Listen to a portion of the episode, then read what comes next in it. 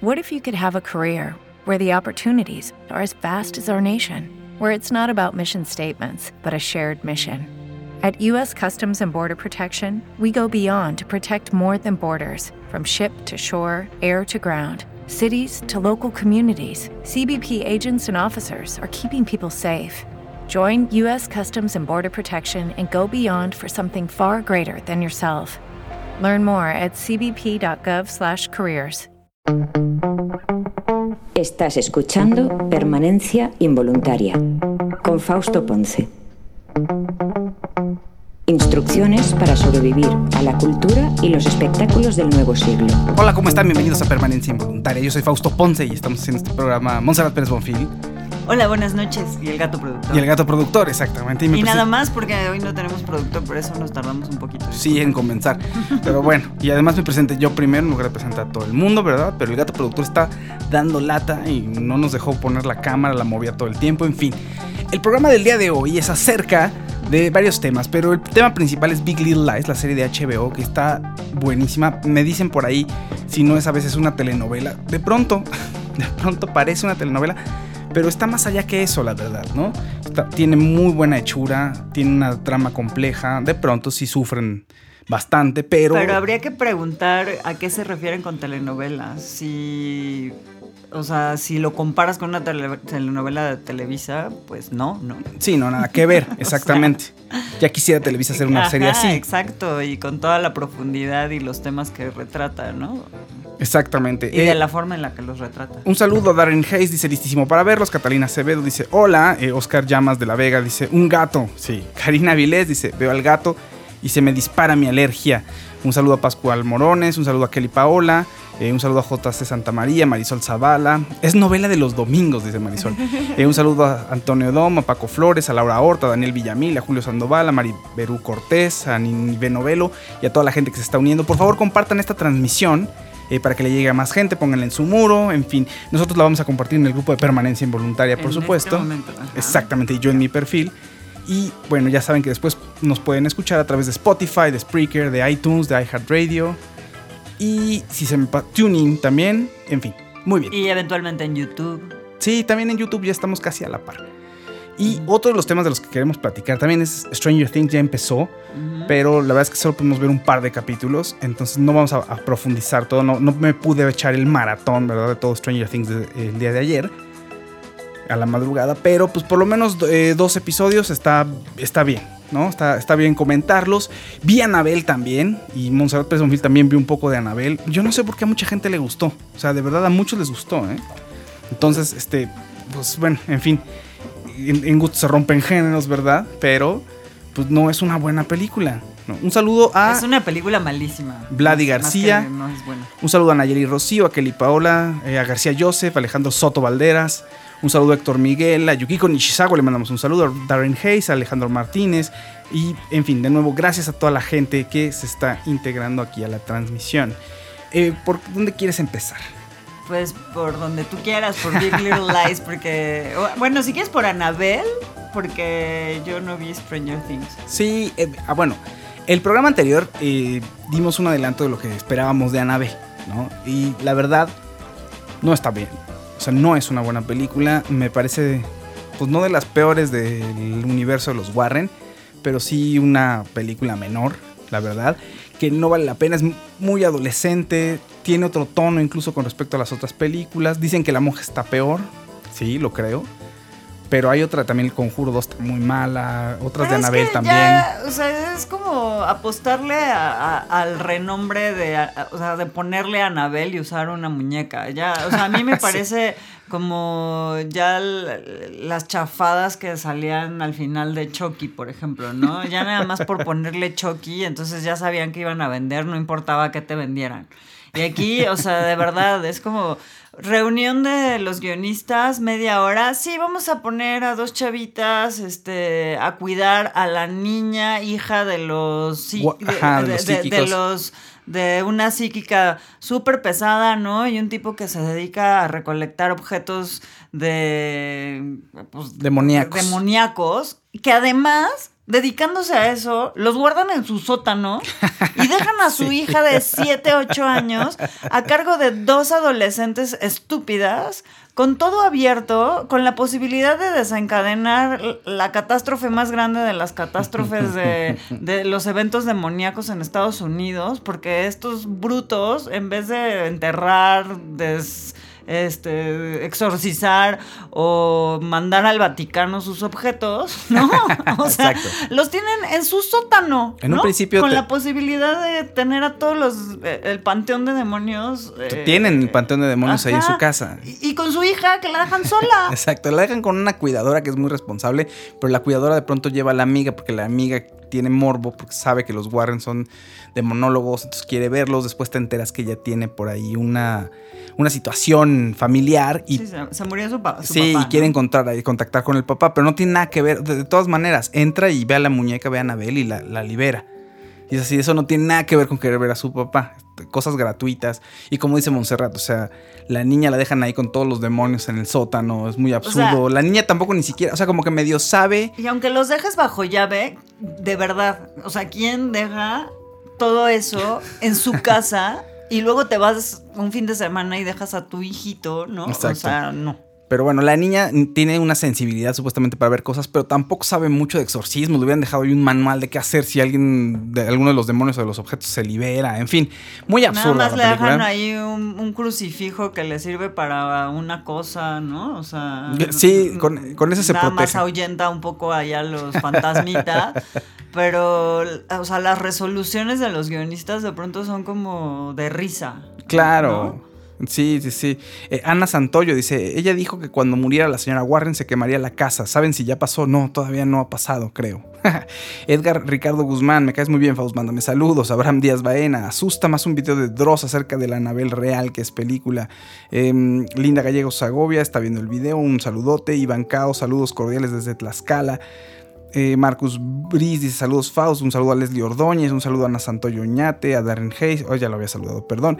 A Ivonne Rivera dice, esta película de Anabel es mala, pero era, es mejor que la última de La Llorona y La Monja. Entonces, dice Edith Ramírez, hoy fui a ver a Anabel y me aburrí de lo lindo, mi bendición de 10 años se reía de los momentos. claro, es que cuando eh, eh, vas a hacer terror y te sale mal, lo que causa es gracia, o sea, lo que te causa es risa y, y de verdad es como, ¿qué está pasando aquí? ¿De veras me quieren asustar con esto? ¿O me quieren tomar el pelo? ¿O nomás me querían sacar el dinero? ¿no? Mira, Cristian Chávez dice, debería de ser una ninja cazademonios, ya le hubiera enseñado a mí, yo le hubiera enseñado a mi hija a exorcizar. Sí, pues eso claro. pensé. Eso pensé. A mucha gente le gustó, o sea, como que sí se dejaron atrapar por la, el momento en el que las niñas están explorando la casa y los demonios empiezan a salir, que pues por momentos puede estar bien logrado. El problema es que en contexto, pues todo es muy absurdo, entonces ya tienes que eh, tienes que dar tu brazo a torcer para creer en todo lo que está pasando y es mucho. O sea, te piden demasiado para que entres en la convención y eso tampoco puede ser. Y yo una vez más, o sea, sé que se les caería la película si hicieran lo que hace la gente normal, pero si una niña de 8 años que tiene dos papás de monólogos le aparece un demonio, ¿qué es lo primero que tendría que hacer? pues hablarles, ¿no? Hablarle a sus papás, ¿no? O sea, oye, papá, ya se salió la monja de la, la, la novia, esta, el espíritu de la novia del sótano, ¿qué hago con ella? Ah, pues ABC, ¿no? Es lo más lógico. Y creo que hasta incluso ni siquiera se les caería el teatrito, sino que estaría mucho mejor la película si desde el principio ellos tienen un motivo para regresar y algo pasa y no pueden regresar y, ¿no? hablan pero tarde, hablan como ya cuando hay cinco demonios fuera. cuando ya muy mal. Y además este pues ya los, los engañan porque un demonio contesta. Entonces tampoco se pueden eso de que los gringos tengan poca comunicación con sus familias, de veras que no, no les ayuda en los guiones. Muy bien. Eh, Kelly Paola dice, la monja del año pasado también me pareció flojita. Marcela Cabrera, un saludote, está viendo también el video. Oye, esto que estás diciendo acerca de los adolescentes que no le hablan a sus papás en las series de televisión de Estados Unidos, también se ve en Stranger Things, por cierto, que se estrenó el día de hoy en la madrugada, ¿no? 4 de julio.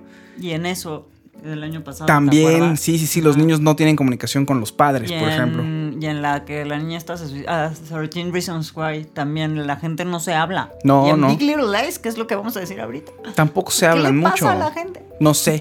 bueno, Stranger Things se estrena y está bien, los dos primeros episodios están bastante bien, eh, lento como ocurre en todas las temporadas, es decir, vamos entrando poco a poco a la historia, nos da tiempo para ver cómo están los chamacos, ¿verdad? Cómo se le están pasando en su verano. Y ya crecieron. Ya crecieron un poquito, no tan, tampoco, pero Digo, ya no crecieron. Mi Eleven y este muchacho Mike se están dando sus besos todo el tiempo, ¿no? El papá es post- lo que te digo, ya crecieron. Hace dos temporadas, pues no se agarraban a besos. Pues no, el papá postizo, que es el, el policía, que es Jim Hopper, pues está este, colgado del techo porque nada más se la pasan besándose. Eh, en fin, bueno, todos los niños se reencuentran y cada quien está en su viaje, digamos. Eh, Mike con Eleven, por cierto. eh, ¿Quién más está por ahí? Dustin acaba, se fue a un viaje, no sé cuánto tiempo se fue, pero regresa ahí al pueblo y se quiere incorporar y dice que tiene una novia que conoció y arma un, eh, una antena de radio de onda corta para poder hablar con ella, pero capta una transmisión de los rusos. Entonces él está ahí con Steve, con el que era el malo, ¿no? Con el chico banda que ahorita vende helados y son, es súper amigo de Steve. Pero era, Y- o sea, y es un el- el amigo que en de la primera Dustin. temporada era malo que llevaba su Ajá, con exacto. clavos, ¿no? Exacto. Y ya en la segunda temporada se volvió buena onda porque le recomendó el spray de Farrah Fawcett a, Exacto. ¿A, a quién fue? A A Dustin, Dustin, ¿no? a Dustin. Y entonces ahora ya son amigos, ya no es el malo, ¿no? Sí, ahora son amigos, ya no es el malo y Steve trabaja en un lugar donde venden helados, tiene que usar un uniforme horrible, entonces ninguna chica lo pela, nada más se burlan de él. pobre. A mí, a mí, la verdad, si yo tuviera esa edad, sería mi crush. es, es un tipazo. Bueno, ahorita ya te cae súper bien. En un principio lo odias. Y llega Dustin de vacaciones y como que él es el único que lo pela. Porque pues Lucas está con Max también, como que se entienden muy bien entre ellos dos. Al pobre de el personaje principal de la primera temporada, ay, se me olvidó cómo se llama este chico. ¿Cuál? El, Eh, el- el- el que lo desaparece en el Sí, underground, ¿no? que nadie pela. Mira, hasta se se me olvidó el nombre y nadie Pues lo es pela. que pobre, estuvo toda la primera temporada en el underground y en realidad no es el, eh, no es el personaje principal, es el móvil de toda Sí. la, serie. Es el ¿no? MacGuffin. No, es el MacGuffin de la serie No, porque no no, es MacGuffin. tiene sentido. Ah, sí.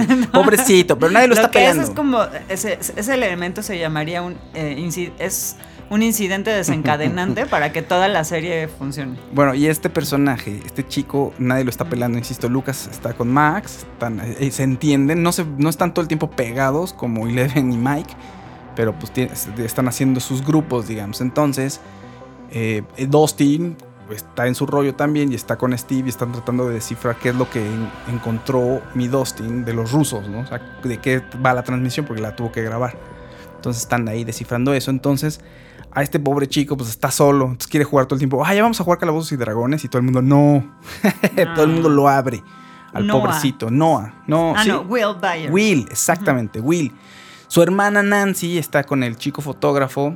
Están ahí. eh, no, su hermana Nancy. El hermano de. El hermano, de Charlie. Charlie. No, Jonathan, perdón, es que estoy leyendo los nombres. Jonathan, Ajá. exacto, Jonathan y Nancy están juntos y trabajan en un periódico. Jonathan es el fotógrafo y Nancy está ahí, la pobre la tienen sirviendo café. Está, digamos, están dando a entender que pues, es una, primero es una chica joven y además es mujer. Entonces la tratan con la punta del pie a la pobre. Entonces está buscando ahí una exclusiva. ¿Qué pasa? Pues todos están bien.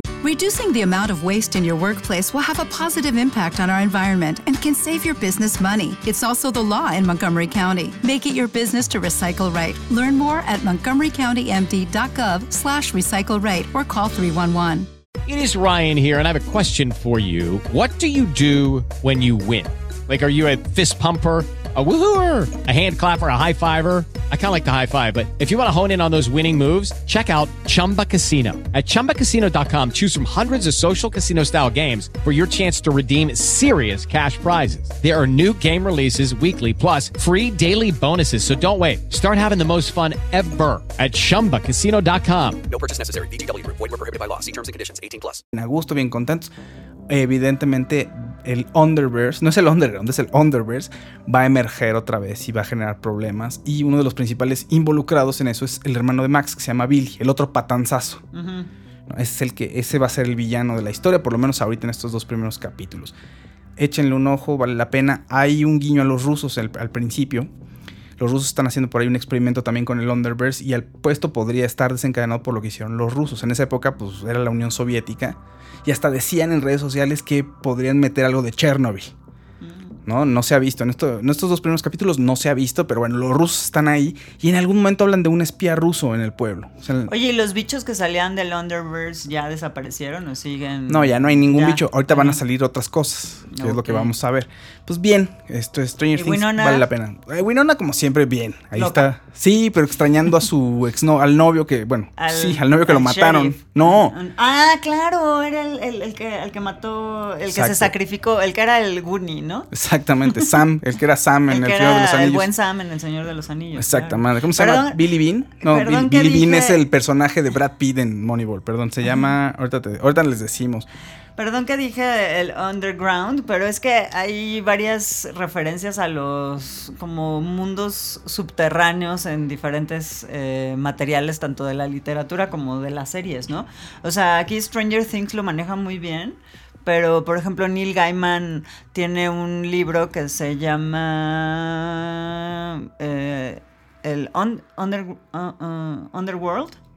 Al- Algo así no se llama. ajá. Y hay eh, un mundo abajo, por ejemplo, de Londres y de Tokio, a donde viven bestias, y entonces hay eh, unos eh, cazadores que tienen ir a- que ir a cazarlos, y hay como toda una aventura que además tiene que ver también con los cuentos de hadas. Está Ok. muy bonito. Sean Austin se llama el actor.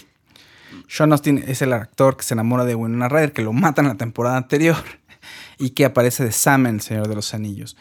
Y, bueno, Y además. En los Goonies. En los Goonies también, del niño exacto. que tenía asma. Ah, es cierto. ah. Y se lo besuquea la de los brackets sí, es cierto. en el barco. Pues bueno, vale la pena eh, verla. Si les gustó las otras temporadas, empieza muy bien. Daniel Villamil dice: el feminismo es un tema interesante en esta temporada. Al menos eh, está muy bien manejado en el papel de Nancy, de Nancy Daniel. La verdad sí me gustó. Porque, mira, en los medios de por sí de pronto puede ser complicado entrar. Entonces, pues eres joven y sí, o sea, tienes que pasar, pagar derecho de piso. Y luego la pobre mujer, no los, y puro hombre ahí, la tratan de verdad muy mal. Entonces, sí, tiene razón Daniel, es interesante. Hay una escena muy bonita en donde Eleven se enoja con Mike y Max también está medio enojada con Lucas. Entonces hacen equipo las dos y ves cómo es el mundo de las mujeres. Así, sí, vámonos tú y yo, vamos a, a- vámonos de shopping, este, vamos a echar relajo, sí, que te vengan a rogar, te trató como basura, tienes que dejar, tienes que poner tus límites, ¿no? Y mientras tanto, los hombres están en otro canal, pero es que yo qué le hice, ¿no? O sea, Mike le miente. Claro, pues es que los hombres cuando una se enojan un- regularmente, o sea, no voy a decir nunca, pero regularmente no entienden qué nos pasa. Así pasa, Y entonces... entonces una empieza de, sí, ya déjalos, porque seguramente en algún momento se darán cuenta. Y no se van a dar cuenta porque que no entendieron lo que pasó. Es lo que le pasa a Eleven. Se pone una venda, viaja a ver y, y no tienen ni idea. Y Eleven así, ¿qué les pasa? Es que yo no sé qué hice. No, así son las mujeres. Todavía dice, son como de otra especie, son, no son lógicas, son emocionales. Y Eleven así de, ¿qué? ¿Qué les pasa? Pues claro, los hombres también tienen emociones. Lo único que pasa es que ellos nunca se dan cuenta de qué es lo que nos enoja a nosotras, porque no, no van fijándose en lo que hacen. Deberían de hacerlo. Miguel Ángel Aispuro Ramírez, eh, un saludote, Leo Trejo, me odio a mí misma, hace media hora este, me bañé y Monse Monse siempre tan hermosa, dice Laura Pineda, hola, comenten de la advertencia de la advertencia por las escenas. ¿De qué, Lau? No sé, o sea, de que hay escenas que están medio gore, eso es lo que dices. Exactamente. Elizabeth Treviño, en Mulan Live Action, Mushu ya va- no va a ser un dragón, sino es un ave fénix, órale. Órale. ¿Eh? Pues está interesante, pero ¿por qué no un dragón? A mí me gustaba que fuera un dragón. Marisol Zavala Serrano dice: cadena de oración para que Hop y Joyce consumen su amor. sí, Hop está eh, por los suelos. Además le gusta la beberecua. Bueno, si le gusta, le gusta andar tomado, entonces eso puede ser un problema. Mariana Raga Mendoza dice, te amo, Faust. Gracias, Marisol Zavala Serrano. Tim Robin, Steve y Dustin son lo máximo. Claro, Robin es la chica que está con Steve, que trabajan en la heladería y están tratando de resolver el acertijo. Entonces, ese es como un equipo que se está formando. Están haciendo grupos. Está padre, está padrísimo, yo creo, que vayamos creciendo con estos adolescentes. Porque, por ejemplo, con Game of Thrones crecimos con ellos, pero fueron tantos años, ¿no? Que, que se volvió como medio cansado, ¿no? Y de repente, por ejemplo, ya, ya- veías a Bran la temporada siguiente y era así de. Y este es Bran, o sea, creció demasiado.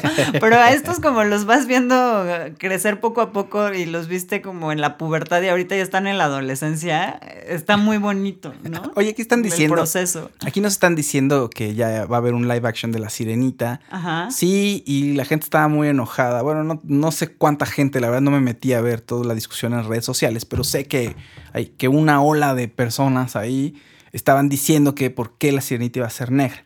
Escogieron una actriz negra para interpretar el papel de la sirenita y luego ya sabes, la contra, no, que porque dicen eso son racistas, la sirenita pues tampoco tiene color, casi casi no tiene país, o sea, sí ocurre en Dinamarca originalmente la historia, pero pues es una sirenita que no existe, en fin, es una tontería. Lo que creo es que el trasfondo del asunto es, tenemos que ser incluyentes a fuerza. Entonces vamos Sí, a poner... que se nota muy a fuerza, ¿no? Exacto, vamos a pintar de colores todo, ¿no? Y de todas las nacionalidades Como, y la por diversidad. ejemplo, en Toy Story, ¿no? Que ahora la niña es, es no es un niño, sino una niña y es una niña medio latina, medio de, de color, pues, ¿no? Porque finalmente eh, el decir de color no necesariamente estás hablando de alguien eh, negro, Claro. puede ser alguien moreno o alguien eh, asiático, porque para sí, para Sí, no, los, para los estadounidenses alguien de color es de otro color. Sí, ¿no? exactamente. Incluso yo sería alguien de color, ¿no? Para ellos. Pues, de- de Hasta pronto- cierto punto, porque soy latina, porque bla, bla, bla. Hasta ¿no? cierto punto, eh, sí, porque en algún momento los que tenían tipo de... Bueno, es- Sí. en algún momento a principios del siglo XX, en las películas se puede ver esto. Cuando hay alguien que tiene un tipo de italiano, también lo discriminaban. Y si alguien ¿no? tenía un tipo de judío, aunque fuera blanco o güerito, él también era discriminado. Es Entonces, que- por ejemplo, bueno, yo pues, cuando trabajaba en, en- cuando, vivía un tiempo en España y en Barcelona me decían, es que hablas muy exótico, tienes que cambiar, o sea, como neutralizar tu tono de, tu forma de hablar y yo así de, pues, o sea, así soy, así hablo, ¿no? Igual y hablo fresa, ¿no? Aquí en México, pero, Pero allá exótico. allá era exótico, entonces era como raro, eso, eso- esa parte es como raro. Pero a mí no me molesta que la sirenita sea No. una sirena de color. morena. No, a mí tampoco me molesta. Lo- la cuestión es que sí hay una ola de corrección política de vamos a hacer todo incluyente a fuerza y a veces la historia no lo requiere. Entonces, es Pero esto, tampoco ¿no? pasa nada si No. así es. O sea, ¿quién te dijo que.? Bueno, La obviamente, sirenita no. Por, le- por el origen de la, de la mitología, pues hay ci- cierta. O sea, se, se determina el tono de la piel de ciertos personajes, pero. Eh, no sé, también hay influencia de otros lugares. Por ejemplo, en las leyendas españolas, vuelvo a España porque es cercano a mí, eh, a pesar de que uno tiene en la cabeza que los españoles son blancos, pues hubo una invasión mora. Entonces, de repente, dentro de la mitología existen unas hadas que son las mouras que, que tienen la piel más, más morena. Claro. ¿no? Entonces, o sea, pues no, no pasa nada si es de otro color, creo. Claro, no, no, no, definitivamente no pasa nada. A veces se puede ver forzado, no sé, por ejemplo, hay fórmulas como la de los cazafantasmas, donde pusieron a todas las chicas, pues eh, creo no funcionó, igual es un, no la he visto, igual es una mala película, pero de todas maneras, mira, ni la gente sintió que se hiciera falta un grupo de mujeres cazafantasmas, o por lo menos no las presentaron de una manera adecuada. A mí Pero, me fin. parece que además de todo, las mujeres cazafantasmas podía haber sido un producto que hiciera así boom en la pantalla y que estallara y que fuera súper buen producto y la regaron con la película porque hicieron un mal guion. Por lo mismo que están haciendo con Annabelle, que es como to- tomo un- un- una franquicia que ya fue un hit y ahora nada más me agarro del nombre y hago un guion malo para llevarla a la pantalla. ¿no? Exactamente. Cuando tienes algo súper bueno que además le puedes llegar a un público femenino porque eh, eh, eh, porque actualmente las niñas también necesitamos heroínas y esa era una super oportunidad. Sí, totalmente de acuerdo. Oye, la actriz se llama Hailey Bailey, la actriz de La Sirenita. Mm. Este, Sí. digo, solamente dato curioso, en realidad no, no la he visto en otro ¿no trabajo. es el mismo nombre de la gatúbela? No, esa es Hailey Berry. Ah, se parece, ¿no? Un poquito, sí, pero es Bailey esta. Ah. Como el Baileys, como cuando Ya. te echas tu, tu licor Baileys ahí de postre, ese. Dice Ana Santoyo Oñate, ya ni me hablen de Bonnie que cayó mal, ya mejor le hubieran regalado un juego de cubiertos de plástico que juguetes. Ah, están hablando aquí de esta, tienen su discusión aquí de Toy Story. Ah, que por cierto, yo de Toy Story decía, si, si no fuera en esta escena en la que le llevan el camper hasta donde está el tío vivo a los personajes, le decía yo a Fausto, es que es como si, eh, eh, si fuera una película de miedo, po- podría ser Chucky, ¿no? O sea, como si los, pues, los juguetes poseyeran eh, las cosas, porque de verdad, ¿no? Sí. Un poco podía funcionar así. Puede funcionar de la misma manera. Por cierto, Poke Hugo Juárez va a hacer la reseña de Chucky para Alta Fidelidad Magazine. Les recuerdo que Permanencia Voluntaria forma parte de Alta Fidelidad Magazine. Es un proyecto más grande, una plataforma revista digital donde platicamos sobre libros, sobre películas, sobre series, sobre música y sobre todo esto que nos apasiona, que son pues, las historias que nos venden en el mundo del entretenimiento. Tenemos una página de Patreon, entren ahí, apoyen el proyecto, queremos hacerlo crecer y hay cosas padres ahí. Estamos también armando una comunidad de Patreon de gente que está apoyando el proyecto. Eh, Patreon.com, diagonal alta fidelidad magazine, ahí los esperamos. Y ahora sí, el- Espera. ¿Qué? Y Fausto no les dijo que si entran a Patreon y aportan algo, van a poder escuchar el primer capítulo claro. que ya está hecho. eh, ya está ya en la plataforma de Patreon de Sin Aliento, que es un podcast de terror. Sí, está increíble. está- ya está verdad- listo el primer capítulo, estamos preparando el segundo capítulo y eh, eventualmente lo abriremos al público en general, pero si quieren escuchar la primera temporada, solo va a estar abierto para los Patreons. Sí, esta primera temporada en un principio va a estar solo abierta para los Patreons y después iremos dándolo a conocer. Pero por ahorita, en exclusiva para los Patreons, la verdad es que es un proyecto que lleva mucho tiempo, que quiero hacer desde hace mm, años. Ah, por cierto, eh, W Radio tiene un podcast de Stranger Things. Los primeros capítulos al menos están lanzados como a manera de radionovela. Wow. Lo de nosotros no es propiamente una radionovela porque no, o sea, no tenemos la infraestructura para meter 200 actores. Y Pero está increíble. Sí, no, no, pero, pero es una narración, está hecha para, o sea, no, es, no estamos leyendo, pues estamos, es una narración hecha para Con que se escuche. actores y- Exacto. ajá. ¿No? Entonces eso es muy importante. Tiene su estilo, el diseño de audio quedó muy bien, la verdad. Pero lo llevamos planeando desde hace tiempo. Y si quieren picarse se- para creo que, se se, emocionen y entren a escuchar el, el primer capítulo, el teaser ya está listo y ese sí está abierto al público y lo pueden escuchar. Y bueno, eso está padrísimo. Y también en alta fidelidad, yo, Montserrat Pérez Bonfil, tengo una columna en la que hablo sobre eh, el arte en el cine. O sea, la- un poco toco temas de historia del arte. Ah, está y increíble. Está muy bonito. Está platicando Monse de arte y de pronto pum, With the Lucky Land slots, you can get lucky just about anywhere. This is your captain speaking. Uh, we've got clear runway and the weather's fine, but we're just going to circle up here a while and uh, get lucky. No, no, nothing like that. It's just these cash prizes add up quick. So I suggest you sit back, keep your tray table upright, and start getting lucky. Play for free at LuckyLandSlots.com. Are you feeling lucky? No purchase necessary. Void where prohibited by law. 18 plus terms and conditions apply. See website for details. It is Ryan here, and I have a question for you. What do you do when you win? Like, are you a fist pumper? A woohooer, a hand clapper, a high fiver. I kind of like the high five, but if you want to hone in on those winning moves, check out Chumba Casino. At chumbacasino.com, choose from hundreds of social casino style games for your chance to redeem serious cash prizes. There are new game releases weekly, plus free daily bonuses. So don't wait. Start having the most fun ever at chumbacasino.com. No purchase necessary. VGW Group. Void were prohibited by law. See terms and conditions. 18 plus. mete las películas en donde se puede ver esto, o a veces también es un pretexto el arte para hablar de las películas. En fin, entren y chequen la columna. La verdad es que está muy interesante. Eh, un saludo a Alan López Vargas. Dice saludos a los dos, aunque no me hagan caso. Uy. Edgar Carrizales, les man- le mandamos un saludo. Catalina Acevedo dice: Si no le pueden perder, entren, corran. Así se quedan sin aliento. Bueno, a mí me gusta mucho. Gracias, Catalina. La verdad, que Gracias, bueno que te gustó. Catalina, por aportar, por ser nuestro Patreon y por estar aquí apoyándonos Sí, siempre. la verdad es que el proyecto va creciendo y ahí también en Patreon les voy contando cómo nació Permanencia Involuntaria, cómo van a ser, bueno, cómo nació Alta Fidelidad también. En fin, es algo, eh, digamos que estamos construyendo entre todos. Entonces creo que es una Sí. experiencia padre y creo y que queremos invitarlos a que conozcan cómo estamos levantando el proyecto.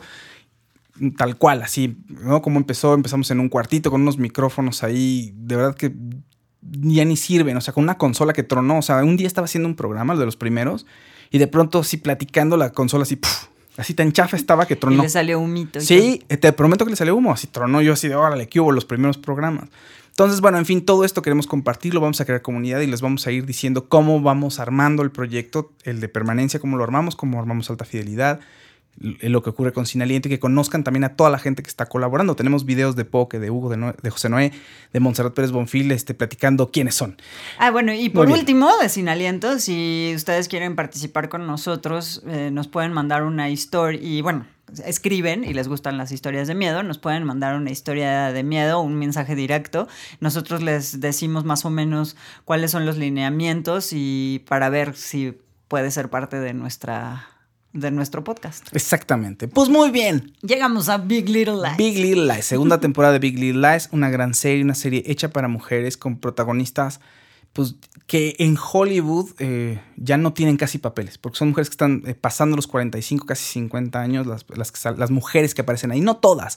Digo, hay varias actrices, pero Reese Witherspoon, por ejemplo, no, pero Nicole Kidman ya, ya está entrada en años.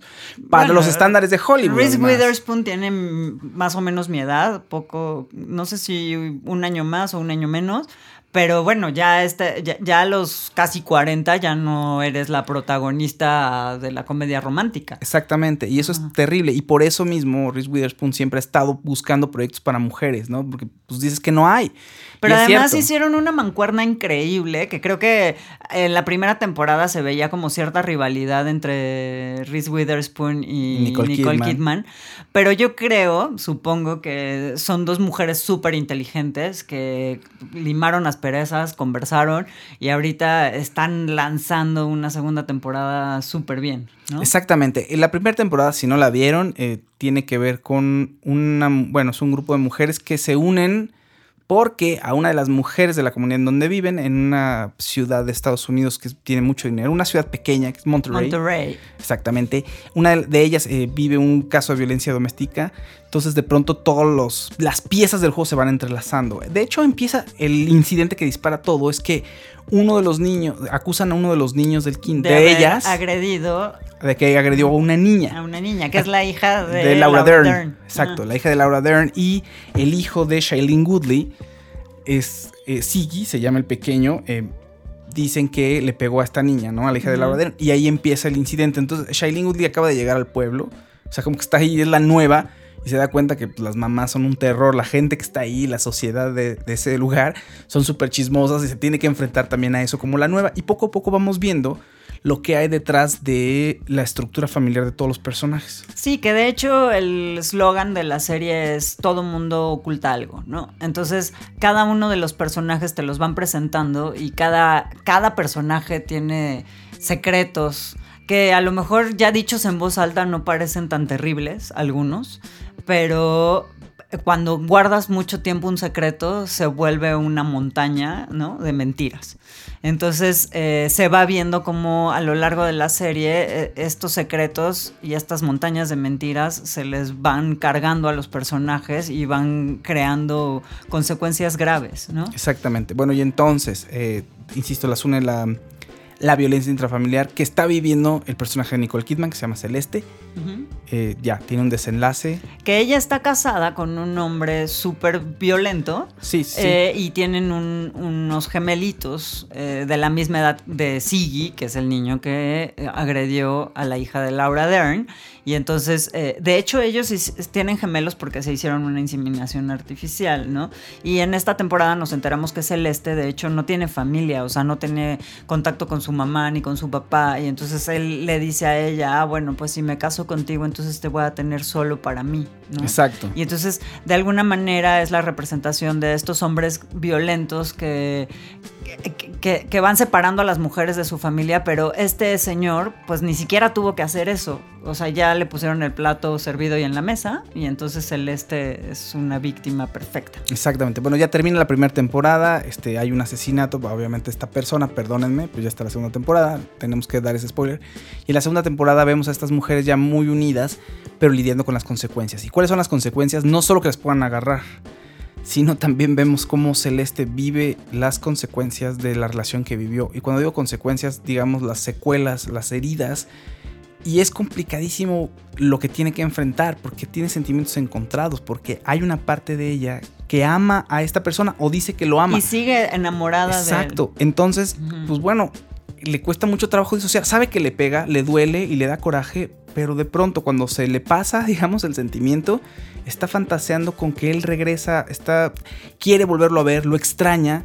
Entonces, es terrible y tiene un dolor fuertísimo y está todo el tiempo tomando pastillas para drogarse y para evadirse de la realidad. Entonces, es un caso complicado y cada una de ellas tiene un infierno y tiene otros secretos. Entonces es como una especie de bola de nieve que vamos a ir viendo cómo se va a resolver.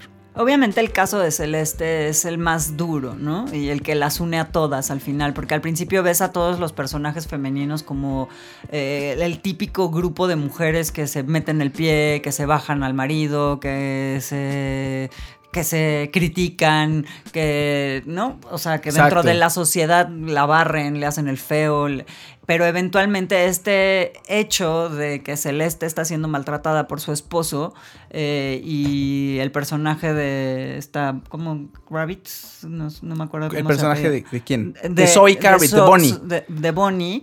eh, ella, pues en un acto de, de solidaridad y de desesperación, avienta por las escaleras al marido de Celeste, el cual acaba muriendo en este accidente. Esta es la primera temporada. ¿no? Ajá, no estoy haciendo spoilers de la segunda. Y entonces eh, estas mujeres, en vez de decir fue en defensa propia, le estaba pegando y salir a decir a la policía lo que pasó, empiezan la segunda temporada con esta gran mentira, que es se tropezó y se cayó y se desbarrancó por estas largas escaleras y acabó muriendo. Entonces, eh, eh, la siguiente temporada comienza con eh, todas ellas unidas como un grupo de mujeres que se protegieron la espalda, pero al mismo tiempo están encubriendo un asesinato imprudencial, porque al final es un asesinato, bueno, es que fue con intención, ¿no? Pero al final es por defensa. Claro. Este, y entonces ves a Bonnie sufriendo su desgracia por haber matado a un hombre y a todas las demás como también afectadas, pero aparentemente no les pasa nada. Pues ellas no lo empujaron, nada más están encubriendo. Entonces, la más afectada es Bonnie y evidentemente Celeste. Las actrices son, para que más o menos lo, lo recuerden, porque son como son muchos personajes y estamos diciendo muchos nombres, probablemente puede ser confuso, pero a ver, Celeste es Nicole Kidman, ella es la que tiene la relación violenta de la que habla Montserrat y su esposo es eh, Skarsgård, y se- no es Billy, es el hermano, se me olvidó ahorita el nombre, Alexander Skarsgård, ¿no? Y eh, sale también eh, Madeleine, que es Reese Witherspoon. Witherspoon.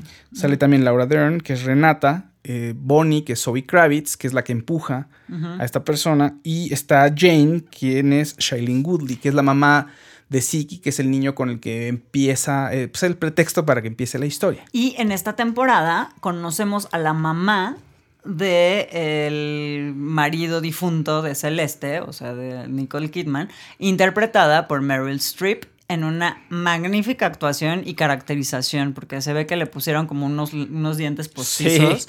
este, que le transforma completamente el rostro y la, y la vuelve esta, esta persona, esta mujer demasiado pesada, chismosa, No, pasivo-agresiva, molesta, ¿no? pasivo-agresiva, que se ve y se nota porque su hijo era ese monstruo, ¿no? Exacto, eh, pero además es curioso, a veces puede ser pasivo-agresiva, pero otras veces no tiene miramientos en decir, sí, yo pienso esto, y no me importa, ¿no? Por ejemplo, con Reese Witherspoon, con el personaje de, de Madeleine, se lleva pésimo, pero desde que la conoce, porque empieza a decirle, ah, este, yo desconfío de las personas este, chaparras, porque yo tuve una amiga que era así y así, y, eras, y eres igualita a ella, y ella era nefasta. Y Sí. entonces la otra así como de, ¿de qué me estás hablando? Claro, no, pero en un principio parece que se va a disculpar. No, bueno, tienes razón, disculpa.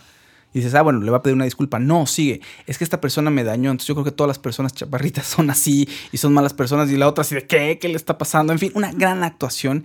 Perdón, nada más rápido. El, uno de los eh, creadores es eh, David E. Kelly. ¿Quién es David E. Kelly? El que hizo Doogie Howser, el que hizo Los Practicantes, Ali McBeal. Tiene grandes series. Eh, hizo Ali también McBeal es magnífica. Exactamente. Yo me divertía mucho con ella en mi Boston. Boston Public también, Boston Legal, en fin, es un gran creador de series. Todas estas series son divertidas, pero esta creo que es de lo mejor que ha hecho, la verdad. Bueno, en fin, mis respetos. Ahora, eh, también Reese Witherspoon y Nicole Kidman están involucradas en la producción. Sí, claro, son, o sea, de hecho por eso un poco ellas empezaron este movimiento que tratar, bueno, que están tratando de empezar aquí en México algunas realizadoras y actrices, que Exacto. en el Ariel, no sé si lo, si lo vieron, muchas actrices llevaban un paliacate, creo que era rojo, Rojo. en la mano. Y estos eh, todo el tiempo tenían este discurso de ya es hora, ya es hora, entonces están levantando la voz para traer más producciones de mujeres, más historias de mujeres al cine mexicano. Eh, Claro. Entonces fue, fue bonito ver eh, posteriormente de los Arieles todo un discurso, por ejemplo, de esta directora de Las Niñas Bien, que se llama Alejandra Márquez Abella, junto con Ilse Salas y otras realizadoras, hablando sobre que van a empezar a impulsar las historias femeninas. Exactamente. Bueno, muy bien. Eh, ¿Qué es lo interesante de aquí? Además del drama, ¿no? Además de, de, que está muy bien dibujado todo lo que están viviendo los personajes, las mentiras que van destruyendo pueden erosionar a las familias, la falta de comunicación entre las familias, pues obviamente la violencia, ¿no? La, la violencia de género. Y lo que hice hace poco en el Twitter, y que voy a hacer un artículo para alta fidelidad, es que la gente que ve la serie me cuente, bueno, ya me contaron muchas personas, cómo, eh, si vivieron una violencia intrafamiliar, cómo lo ven, con, cómo lo viven con respecto a la serie. O sea, están de acuerdo con lo que están viendo, les pasó algo similar. Y en general, pues sí hay... Un, me sorprendió que un gran porcentaje ha vivido violencia de algún tipo. Es que es súper triste. A mí la temporada pasada me movió mucho la parte en la que Celeste va a la psicóloga y la psicóloga su recomendación eh, ella ya está lista para dejar a este hombre, el cual sigue enamorada, porque además, o sea, las relaciones de este tipo no son tan fáciles como que llegues un día y digas, bueno, ya, me largo, ¿no? Porque ya me rompió tres costillas, ya me dejó morado el ojo, ya me salió bien caro el maquillaje. O sea, es mucho más complejo que, que todo eso, o sea, porque realmente hay un amor de por medio a veces, hay hijos de por medio, hay un enamoramiento, hay un sexo salvaje, ¿no? Y delicioso, pero al mismo tiempo existe toda esta violencia y entonces también la persona a veces quizá forma parte de que se desencadene la violencia porque eh, desarrolla cierta adicción como lo estamos viendo sí. en, esta, en esta temporada. Pero lo que iba a decir sobre la psicóloga es que ella le recomienda que lo primero que tiene que hacer es buscar un lugar seguro. ¿No? Claro. Y entonces ese lugar seguro no puede ser nada más una casa así sin muebles. O sea, tiene que construir un hogar para darle seguridad también a sus hijos y sobre todo, lo cual así me sigue poniendo la piel chinita, tiene que llenar el refrigerador de comida, ¿no? Porque cuando es tu casa eh, y lo que te da seguridad es un, muchas veces es un refri lleno claro. de comida, ¿no? No, es una serie magnífica en ese sentido y lo, los diálogos con la psicóloga son espectaculares porque la psicóloga la confronta todo el tiempo y le dice cosas muy incómodas. Le dices que tú tienes cierto tipo de ganancia o por qué te gusta o qué te... Me daba regalos, pero usted está diciendo que a mí me gusta que me pegue y la psicóloga pues, se queda callada, bueno, la psiquiatra se queda callada y le sigue preguntando, pero entonces, ¿por qué sigues ahí? Y es horrible, la confronta y pues por momentos, por momentos sí, Nicole Kidman pues le duele, pero sí le gusta el sexo con él y, los, golpes, ama. los golpes no le gustan, pero la recompensa del sexo, eh, o sea, como que equiparo que ella siente que tiene un nivel por ahí de, de, es decir, todo se queda en el balance y está otra vez bien.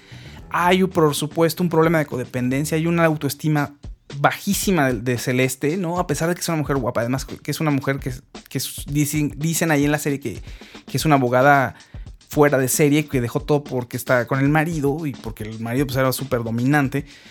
Pero ver esto es fuertísimo, ¿no? Y además ver que ella no puede, que le duele, pero al mismo tiempo, como dices tú, pues lo ama y se acuerda de momentos bonitos y no puede, no puede separarlos y no puede decir este hombre es un monstruo y lo odio y qué bueno que se murió. Y yo creo que es un retrato muy fiel de, estas situaciones, ¿no? O sea, y, se viven a muchos niveles, o sea, puede ser una violencia muy eh, escalada, me rompió tres costillas, y que eso luego se vuelve en la mató, ¿no? Exactamente. Pero, o sea, finalmente sí, yo creo que hay un cuadro dentro de, de, las características de un hombre golpeador en el que pueden ser los hombres más encantadores del mundo. Claro. ¿no?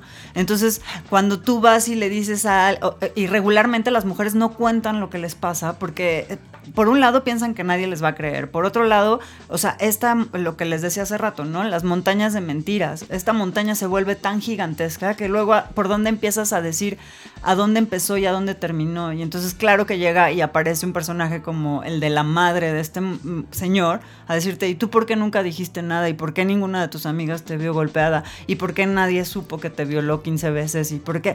Pues porque te lo vas guardando y ya que te guardaste uno, pues ya se vuelve un cúmulo de cosas porque por dónde empiezas a des- desanudar el asunto, ¿no? Eso me recuerda de pronto a cosas de la realidad en la que dicen, ah, pero antes no te quejabas. Pero bueno, eso es otro tema. Sí, pe- Pero ahora me quejo. Pero ahora ya aprendí a quejarme. todo, esta mujer ve a este hombre y lo justifica todo el tiempo, justifica Sí. que sea así y, y- y ve cómo trata a sus hijos y ve cómo cuida a sus hijos y en, en esa relación se enamora de él, ¿no? Claro. Que además es muy bonito que él, siempre que juega con sus hijos, hace como si fuera un monstruo. Entonces es como su, otro, su, su otra cara, que sí es un monstruo con ella. Sí, ¿no? totalmente. Y bueno, aquí es muy claro que el tipo es un monstruo porque le pega, le agarra unos golpes tremendos. Y los hijos obviamente se dan cuenta. Exactamente, supongo que en la realidad, bueno, no supongo, estoy casi seguro que en la realidad se vuelve un poco más complicado porque hay situaciones que son eh, más parejas, es decir, lo malo es muy malo, pero lo bueno también es muy bueno y es más complicado ver al monstruo que hay ahí, ¿no? Es decir, aquí es muy claro, ella no lo ve y entonces nos transmiten eso, o sea, ella está enamorada y solo está, está viendo lo bueno y lo malo, pero nosotros vemos totalmente lo malo y vemos a un golpeador. Y hay otras situaciones, si, si en un hombre, por ejemplo, no es totalmente el golpeador y de pronto hay maltrato, pero es muy sutil. Sutil no quiero decir que sea menos doloroso, ¿eh? nada más sutil me refiero como algo pasivo-agresivo, algo que es como que está escondido, pero está ahí, ¿no? Veladamente, que además es doloroso, pero, pero hay un subtexto de violencia, ¿no? Por ejemplo, y tiene momentos muy padres que, de cuidado que, en el que la pareja se siente que le están cuidando y que es un buen padre y que hay muchas, muchos beneficios.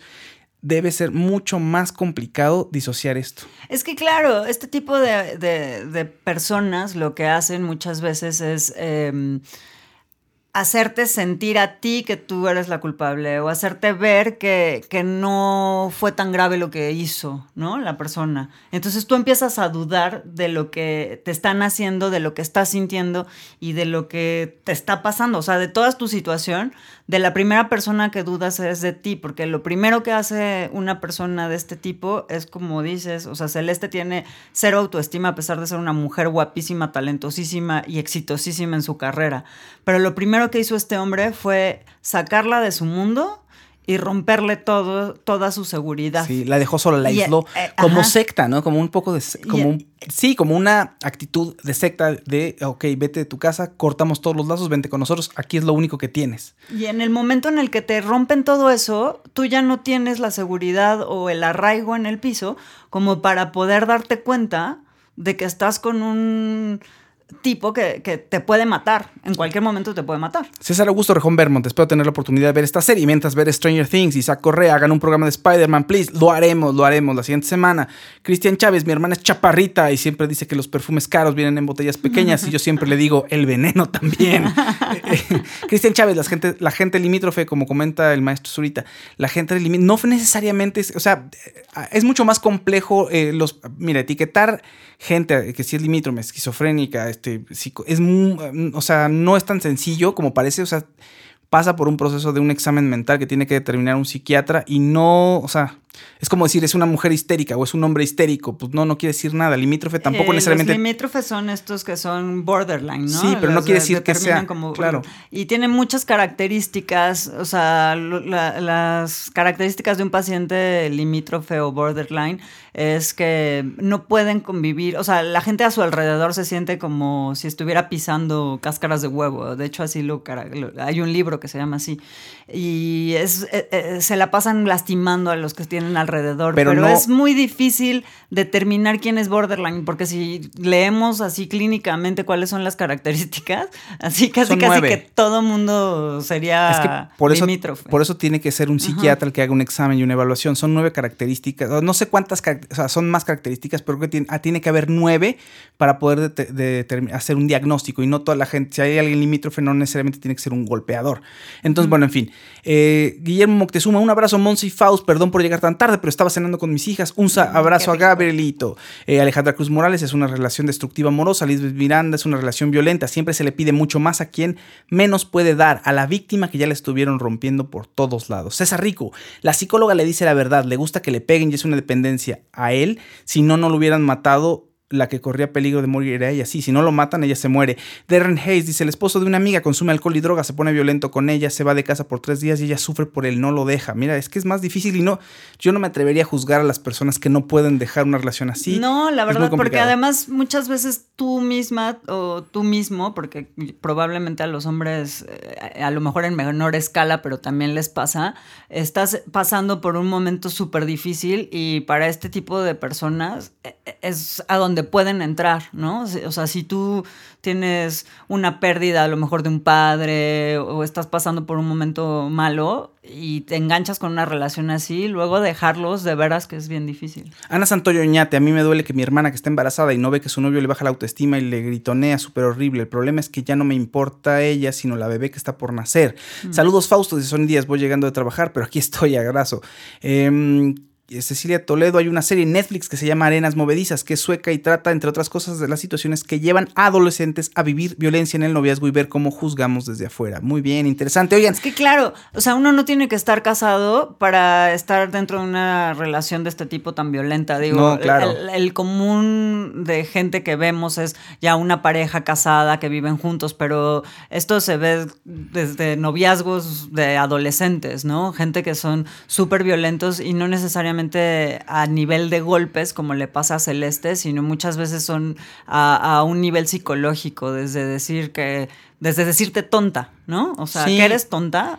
Claro, eh, por o eso- no te estás fijando en lo que estás haciendo o cosas así, ahí ya la persona del otro lado está ejerciendo violencia sobre Sí. su pareja. Y, y por eso te digo que hay relaciones en las que aquí es muy sencillo. Son personajes, pues, y son mucho menos complejos que la realidad. Es más fácil ver que Alexander Skarsgård, bueno, el marido de Nicole Celeste. Kidman, en. Celeste, es un monstruo. Pero en la realidad, pues, a- a- inmerso en eso, dices, "Pues, es que esta persona, hay muchas cosas que me gustan, pero me trata así. Y, o sea, disociarlo y encontrar al monstruo a veces podría no ser tan fácil en algunos casos. Se nos acabó el tiempo. Y, además, regularmente, después de que ocurre un acto violento, viene una recompensa.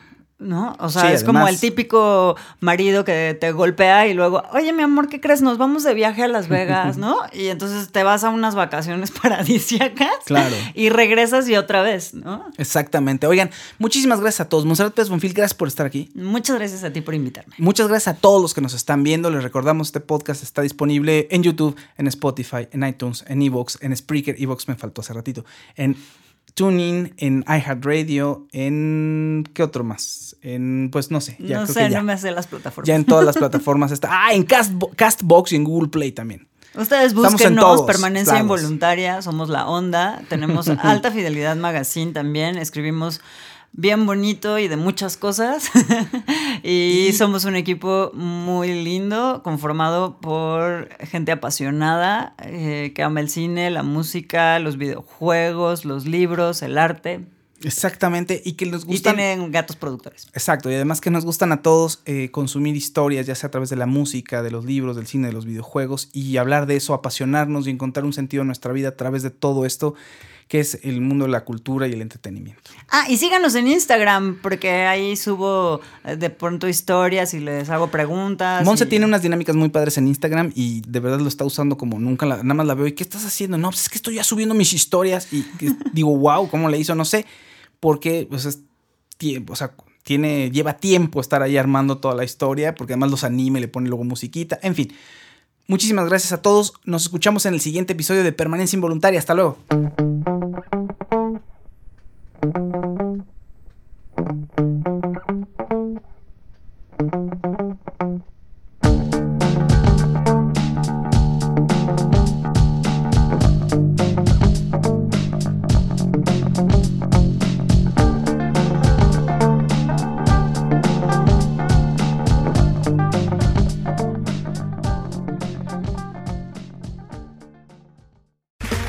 Okay, round two.